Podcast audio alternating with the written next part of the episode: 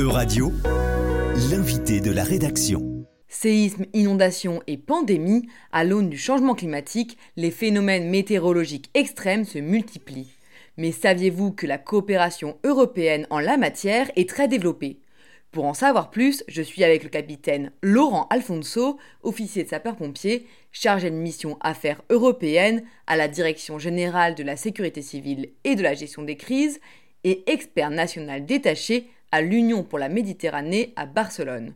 Bonjour Laurent. Bonjour Mathilde. Pour commencer, est-ce que vous pourriez nous expliquer ce qu'est la protection civile européenne? Alors, la protection civile européenne, elle, euh, elle s'articule autour de ce qu'on appelle le mécanisme de protection civile de l'Union.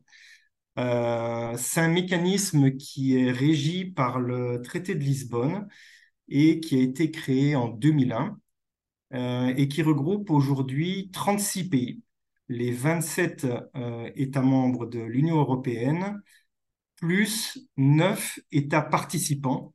Euh, ces États participants, en fait, à ce mécanisme, ce sont les pays en voie d'adhésion à l'Union européenne. Euh, le dernier pays rentré dans ce mécanisme est l'Ukraine, et le prochain à rentrer, ça sera la Moldavie au mois de janvier 2024. Et ce mécanisme, en fait, il a été créé pour euh, apporter un, soutien euh, et une aide mutuelle entre les pays européens à la base, et donc élargi maintenant à ces pays participants, pour se porter assistance en cas de, catastrophe ou de désastre, qui soit naturel ou technologique important, qui dépasserait en fait les euh, moyens nationaux. Donc c'est un vrai système de, coopération et de solidarité entre les États.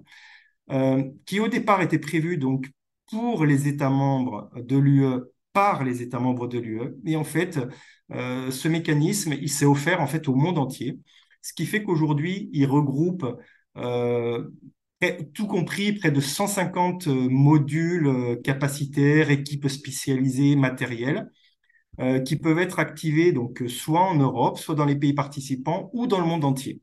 Donc on pourrait citer des exemples hein, d'activation en dehors de, l'Union européenne. Les, plus récents, par exemple, le tremblement de terre au mois de février en, Turquie ou, en Syrie.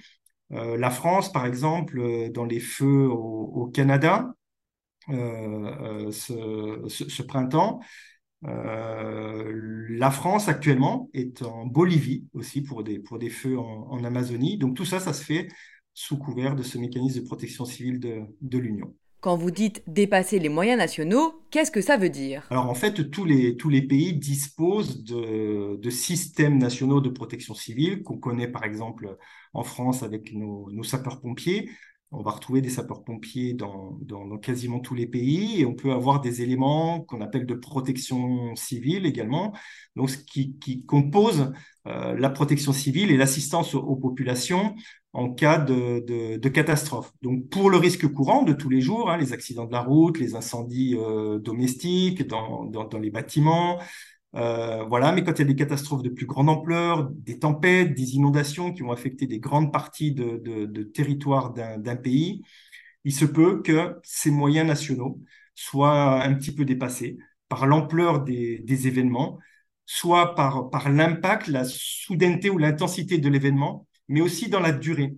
Ce qui fait qu'on peut aussi avoir un épuisement de, de, ces capacités nationales, auquel cas euh, les pays, s'ils le souhaitent, c'est toujours laissé euh, libre à la souveraineté des, États, peuvent activer ce mécanisme et auquel cas les autres pays viennent les, accompagner, les assister et les soulager dans, la gestion de ce, désastre, encore une fois, qu'il soit d'origine naturelle ou technologique. Comment se passe l'activation de ce mécanisme? Si par exemple l'Espagne connaît demain de grands feux de forêt qui dépassent les moyens nationaux, comment fait-elle pour demander de l'aide? Alors ça, c'est une très bonne question. Effectivement, l'exemple des feux de forêt est le meilleur exemple parce que quand on parle de moyens nationaux qui sont dépassés, on peut penser effectivement aux, moyens aériens, aux avions. Effectivement, les avions sont limités par pays et s'il y a besoin de plus d'avions, parce qu'on a de nombreux feux euh, simultanément, c'est là qu'on active le mécanisme de protection civile de, l'Union et qu'on a cette, euh, cette assistance mutuelle entre les pays du Sud, hein, euh, basiquement autour du pourtour méditerranéen, qui vont se porter assistance. Et comment donc on active ce, mécanisme? On a un centre de coordination qui est basé à Bruxelles, au siège de la Direction générale de la protection civile et de, l'aide humanitaire, donc qui s'appelle l'Emergency Response Coordination Center et qui en fait reçoit ces demandes d'activation. Et c'est relativement simple pour, pour l'activer. On peut envoyer un email ou on peut appeler par téléphone. Donc ça, c'est les pays qui le font au travers de ministères ou au travers d'ambassades et de leur représentation permanente, par exemple, au Parlement à, Bruxelles. C'est aussi simple que ça. Et ensuite, ce centre de coordination va demander aux États membres et participants d'offrir des capacités qui ont été demandées par le pays affecté par le désastre. Et à ce moment-là, se, met en place le, mécanisme de, déploiement de ces, de ces moyens vers le pays affecté coordonné par ce, centre de coordination à Bruxelles, mais qui assure aussi le, suivi administratif et financier. Et justement, vous nous parlez des moyens utilisés, mais comment font les pays de l'Union et du reste du monde pour travailler ensemble, alors même que parfois les pompiers n'ont pas la même langue puisqu'ils ne viennent pas des mêmes pays? J'imagine aussi qu'il y a du matériel qui n'est pas compatible. Par exemple, les prises électriques françaises ne sont pas les mêmes que celles anglaises. Est-ce que c'est la même chose pour le matériel des pompiers? Alors c'est aussi une, évolution et, ce mécanisme en fait de protection civile de l'Union, il est, il est, il est apprenant, il est apprenant et il tient compte en fait de, des, retours d'expérience euh, du passé et, d'essayer d'anticiper sur les, sur les, difficultés qu'on pourrait rencontrer. Euh, quand euh, un pays active le mécanisme, c'est bien souvent pas qu'un seul pays qui va venir, euh, l'aider ou l'assister, mais c'est plusieurs pays. Et donc plusieurs pays, plusieurs nationalités différentes, plusieurs procédures techniques différentes. Malgré tout, on essaye d'avoir un, espèce de tronc commun entre les pays, une espèce d'harmonisation.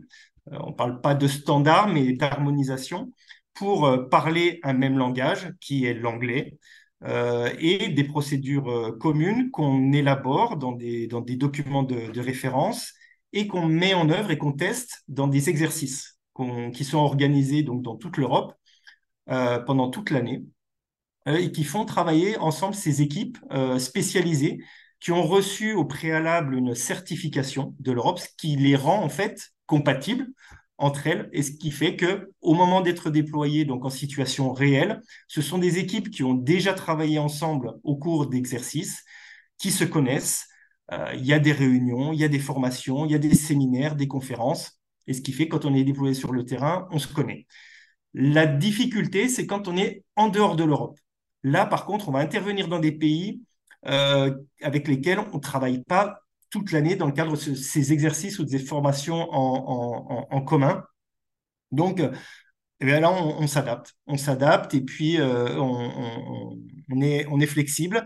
Euh, et euh, la Commission européenne est en train de multiplier également les partenariats à l'échelle continentale, notamment l'Amérique du Sud, qui, est très affecté par, par les catastrophes naturelles, notamment parce que, parce que le changement climatique est, est très sévère euh, sur, sur ce continent. Et donc, il y a des partenariats qui sont en train de, de, se nouer pour en fait essayer bah, d'harmoniser aussi nos procédures et nos, et nos techniques au-delà euh, des frontières de, du, continent, euh, du continent européen. Donc ça, ça passe aussi par des échanges d'experts notamment, et puis des formations en, des formations en commun. Est-ce que l'Europe est pionnière en la matière ou est-ce qu'une autre zone avait mis en place un mécanisme similaire avant l'Europe?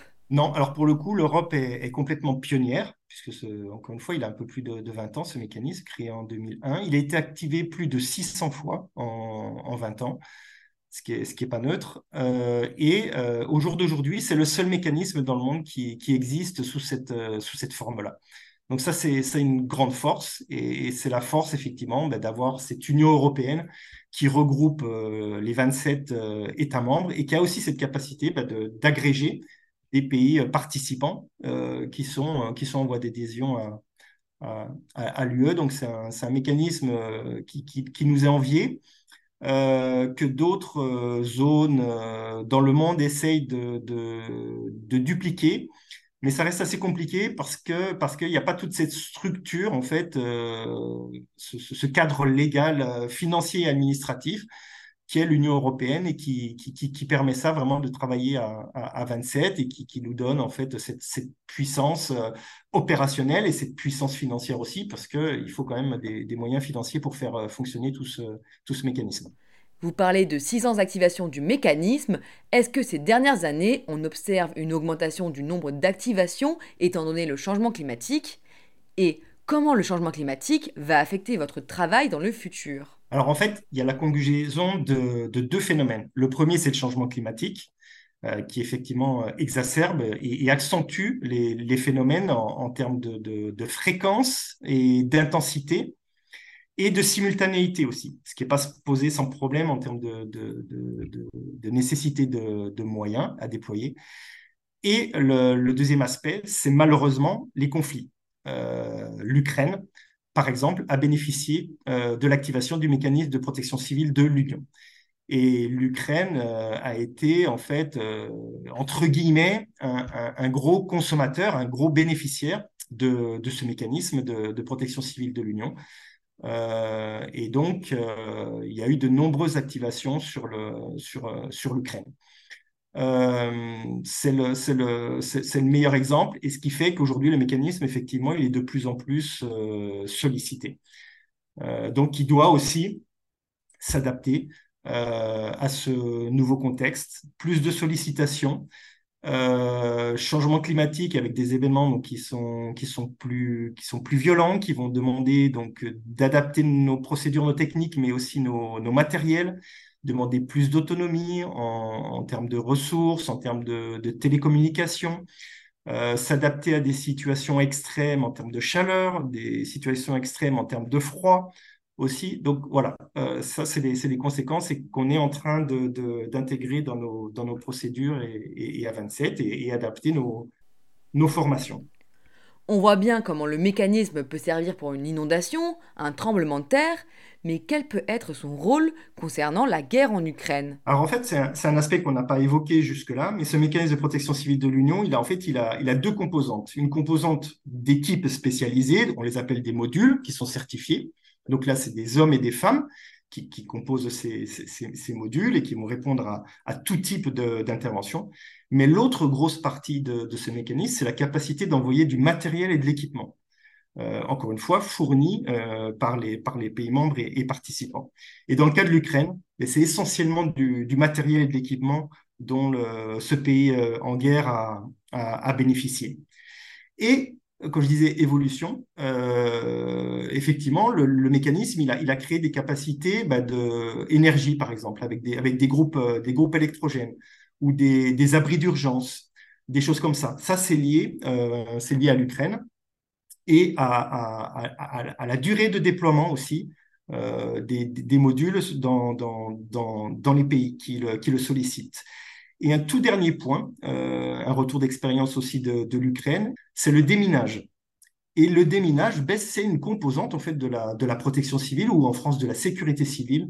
Et donc en Ukraine, l'Ukraine a bénéficié aussi de nos équipes de déminage. Donc ça, on, s'éloigne un petit peu du, spectre habituel de, bah, effectivement des feux de forêt, euh, des inondations, des tremblements de terre, euh, pour aller vers d'autres types d'interventions, mais qui restent toujours dans ce, dans ce giron de la, de la sécurité civile. Justement, vous évoquez la France. Quelle est sa place dans ce mécanisme de protection civile? Alors la France, en fait, elle joue un, rôle euh, majeur et primordial parce qu'en fait, c'est le, le principal contributeur à ce mécanisme. Donc, les États euh, contribuent euh, en termes d'équipes spécialisées, de, modules certifiés. Et la France, c'est le, le principal État à fournir euh, ces, modules avec un nombre de 20 modules spécialisés. Donc, allant de, de stations de, potabilisation de l'eau à des Canadaires, à, des Dash, à, demain des, des, hélicoptères, euh, mais également des équipes euh, spécialisées en drones, un hôpital de campagne qui s'appelle euh, l'Escrime. Donc, on, a également obtenu très récemment un, stockage stratégique de, de, de, médecine et d'équipements de, protection individuels euh, euh, en lien également avec le, risque nucléaire, radiologique, biologique et chimique. Donc voilà. Ça, c'est par exemple, quand j'évoque ces, ces, stocks stratégiques, c'est le retour d'expérience de la crise du Covid-19. Parce qu'on a aussi toutes les crises qui peuvent être liées euh, aux aspects sanitaires. Et donc, ce mécanisme, il s'est aussi adapté. Et quand on parlait d'accroissement de, désactivation du mécanisme, bah, effectivement, pendant la période de la pandémie du Covid, le nombre de sollicitations a explosé en Europe et en dehors de, l'Europe pour la fourniture de, masques, de gants, de blouses, euh, et puis après, secondairement, de, vaccins. Le, mécanisme aussi a fait ça. Donc, l'Europe s'est réorganisée et a créé des stocks stratégiques maintenant en Europe pour faire face à de nouvelles pandémies, pas seulement le Covid, mais d'autres types de, de, de, pandémies ou de, de, maladies ou d'affections qui pourraient nous, nous arriver en, en, Europe. Vous êtes entre le ministère de l'Intérieur et l'Union pour la Méditerranée. Quelle est la collaboration entre ces deux entités? La France, euh, en, tant que, en tant que pays, que, que, nation, entretient des relations bilatérales et, a des échanges bilatéraux avec je dirais quasiment tous les pays du monde en fait. Euh, on a une, sécurité civile euh, qui, est vraiment un, exemple et, un modèle dans, le monde par rapport à son, modèle qui repose sur des sapeurs-pompiers professionnels, des pompiers volontaires et des unités euh, militaires de, sécurité civile.